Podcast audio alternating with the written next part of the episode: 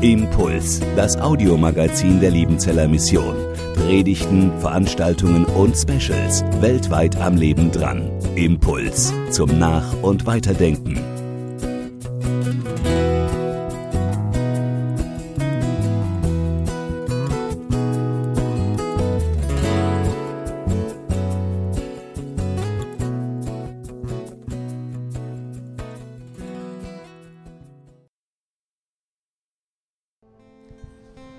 Wer kann mit der hohlen Hand das Wasser des Meeres abmessen, mit der Spanne seiner Hand den Umfang des Himmels bestimmen? Wer kann den Boden, der die Erde bedeckt, in Eimer abfüllen oder die Berge und Hügel auf der Waage abwiegen? Und wer kann die Gedanken des Herrn abmessen? Wer wird von ihm in seine Pläne eingeweiht? Braucht der Schöpfer der Welt jemanden, der ihm Ratschläge gibt und ihm auf die Sprünge hilft, der ihn über Recht und Gerechtigkeit belehrt und ihm den richtigen Weg zeigt? Begreift doch, für den Herrn sind die Völker wie ein Tropfen am Eimer oder ein Stäubchen auf der Waagschale. Der ganze Erdkreis wiegt für ihn nicht mehr als ein Sandkorn. Alles Wild auf dem Libanon reicht nicht aus und alle seine Bäume gegen nicht genug Brennholz für ein Opfer, das ihm angemessen wäre. Alle Völker sind vor ihm wie nichts. Mit all ihrer Macht zählen sie für ihn nicht. Mit wem wollt ihr Gott vergleichen? Gibt es irgendetwas, das einen Vergleich mit ihm aushält? Ich finde, dieser Text, das ist schon, schon eine Keule. Das ist also im 21. Jahrhundert, für einen Menschen wie mich, ist das eine Keule. Braucht der Schöpfer, wie heißt man schon? Braucht der Schöpfer der Welt jemand, der ihm Ratschläge gibt und ihm auf die Sprünge hilft, der ihn über Recht und Gerechtigkeit belehrt und ihm den richtigen Weg zeigt? Begreift doch, für den Herrn sind die Völker wie ein Tropfen im Eimer oder ein Stäubchen auf der Waagschale. Alle Völker vor ihm sind vor ihm wie nichts. Das ist so ganz anders als das, was ich in vielen Predigten und Andachten auch den jungen Menschen und den älteren Menschen, denen ich das erzählt habe, auch schon gesagt habe. Du bist wichtig. Du bist Gott wichtig. Es zählt. Du zählst. In diesem Jesaja-Text lesen wir das so ganz anders. Und es ist so gut zu wissen, dass das auch stimmt, dass ich zähle. Aber manchmal vergessen wir diese, die herrliche Seite Gottes. Ein guter Freund von mir hat seit längerer Zeit mit seiner Gesundheit zu kämpfen. Und vor fünf Wochen hat er mega Probleme mit seinem Fuß gekriegt, hatte große, große Schmerzen, so dass, also war wirklich fast nicht auszuhalten. Und dann äh, konnte sich nicht mehr bewegen richtig. Dann ging der Schmerz in die Wade, so wie ein Krampf, fast nicht auszuhalten. Und nach einer weiteren Woche in den Oberschenkel. Die Ärztin wusste nicht so richtig, was könnte es sein. Hat Schmerztabletten gekriegt, war dann vier Wochen zu Hause, fast nur gelegen und hatte solche Schmerzen, dass er, der wirklich ein richtiger Bücherliebhaber ist, gesagt hat, ich kann nicht mal mehr lesen. Er, ja, also der lange Rede kurz hin, kam dann ins Krankenhaus, war am Schluss eine äh, Thrombose, eine ordentliche. Und ähm, es hat gerade noch gereicht, dass es äh, nicht lebensbedrohlich wurde. Und das war aber auch im Krankenhaus schwierig. Und, und ich habe mich ab und zu bei ihm gemeldet, auch mal besucht. Und letzten Sonntag konnte er wieder heim. Und, ähm, oder Montag, habe hab mit ihm telefoniert. Er hat gesagt, es war so gut, dass ich ins Krankenhaus durfte.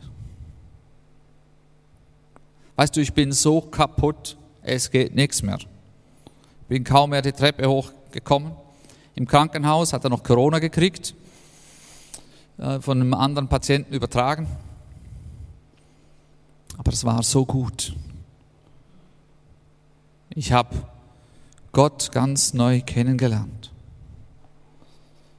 Was vielleicht auch wichtig ist zu wissen, er ist für mich äh, deswegen ein großes Vorbild auch, weil er die Bibel auslegen kann wie kaum jemand anders, den ich kenne. Großartiger Theologe.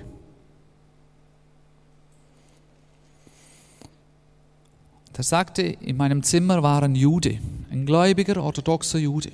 Und wir kamen ins Gespräch. Und der Jude hat gesagt, wir können über alles reden, aber komm mir nicht mit diesem 70er Jahre Jesus, der alle liebt. Und so haben sie gesprochen und haben erzählt, wie jeder auch Gott erlebt, wie er seinen Glauben lebt. Und sie kamen zum Beispiel aufs Gebet. Der Jude hat zu meinem Freund gesagt, ich spreche nie mit Gott, sondern ich spreche immer zu Gott. Weil wir sind auf einer ganz anderen Ebene. Und in den Gesprächen, die die zwei hatten, wurde so klar, dass für diesen Zimmernachbarn Gott eigentlich genau derjenige ist, den wir in diesem Jesaja-Text haben. Der Allmächtige, der weit weg ist, für den wir ein Nichts sind. Trotzdem natürlich schon auch die Gewissheit, wir Juden sind was Besonderes. Das schon, wir sind auserwählt.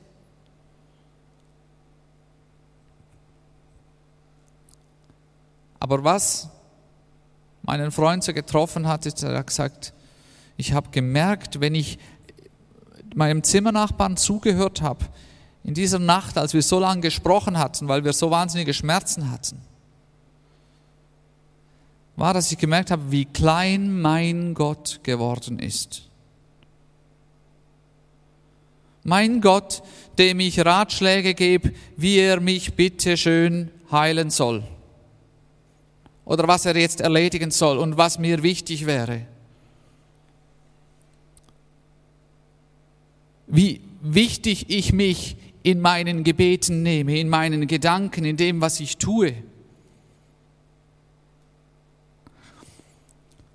Und doch, hat er mir gesagt, wurde ich auch so traurig für meinen Zimmernachbarn, wenn ich ihn habe sprechen hören, dann kam es mir vor, ich habe so einen riesigen Felsen gesehen, einen riesigen Berg. Mächtig, gewaltig, irgendwie auch schön, aber kalt. Und dann in jener Nacht nach diesem Gespräch hatte mein Freund einen Traum, hat diesen Felsen gesehen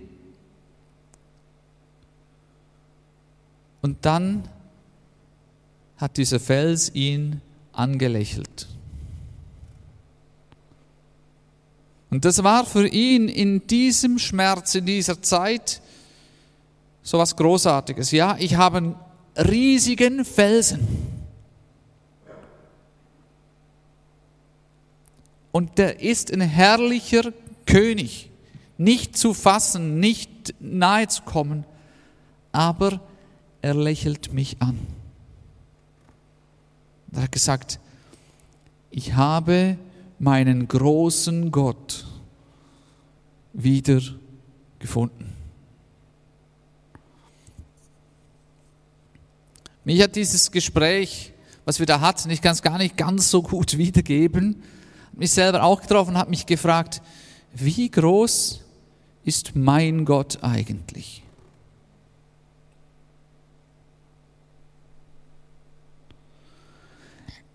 Wir haben euch Karten auf eure Stühle gelegt und ihr habt ja noch die Stifte vermutlich von euren Zetteln. Und während dem nächsten Lied möchte ich euch diese zwei Fragen, die wir gestellt haben, mitgeben. Was bedeutet es eigentlich für mich, dass Gott ein König ist? Und die zweite Frage, wie groß ist dein Gott? Der hohe und erhabene Gott, der Heilige, dessen Thron ewig steht, der sagt, ich wohne in der Höhe in unnahbarer Heiligkeit. Aber ich wohne auch bei den Gedemütigten und Verzagten. Ich gebe ihnen Hoffnung und neuen Mut. Er, der hohe und erhabene Gott, der Heilige, dessen Thron ewig steht, sagt, ich wohne in der Höhe, in unnahbarer Heiligkeit, aber ich wohne auch bei den Gedemütigten und Verzagten. Ich gebe ihnen Hoffnung und neuen Mut. Dieser Vers, den die beiden jetzt gelesen haben, das ist Weihnachten. Ja, Gott wohnt in der Höhe, was immer das heißt, auf jeden Fall dieses große, weit weg, der hohe und erhabene. Aber seine Wohnung ist nicht nur weit weg, sondern ich finde das ganz besonders in diesem Vers, dass er sagt, ich wohne bei den Zerbrochenen oder in anderen Übersetzungen bei den Gedemütigten, den Verzagten. Ich bin da, ganz nah bei dir, ich wohne bei dir, ich gehe mit dir. Und das ist dieses großartige, woran wir uns erinnern in dieser Zeit, dass wir einen König haben, der war und der wiederkommen wird, aber auch einen König, der zu uns in unsere Zerbrochenheit, in unsere Kaputtheit auf dieser Erde gekommen ist. In das, was bei mir kaputt ist, was um mich herum kaputt ist. Dort, wo ich zerbrochen bin, wo Beziehungen kaputt sind, da ist Jesus gekommen. ganz nah zu mir. Das ist die Weihnachtsbotschaft.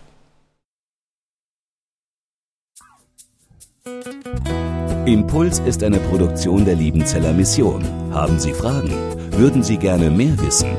Ausführliche Informationen und Kontaktadressen finden Sie im Internet unter www.liebenzell.org. Die Liebenzeller Mission produziert ebenfalls das Fernsehmagazin Weltweit am Leben dran. Informationen zur Sendung und zum Empfang gibt es unter www.weltweit-magazin.de.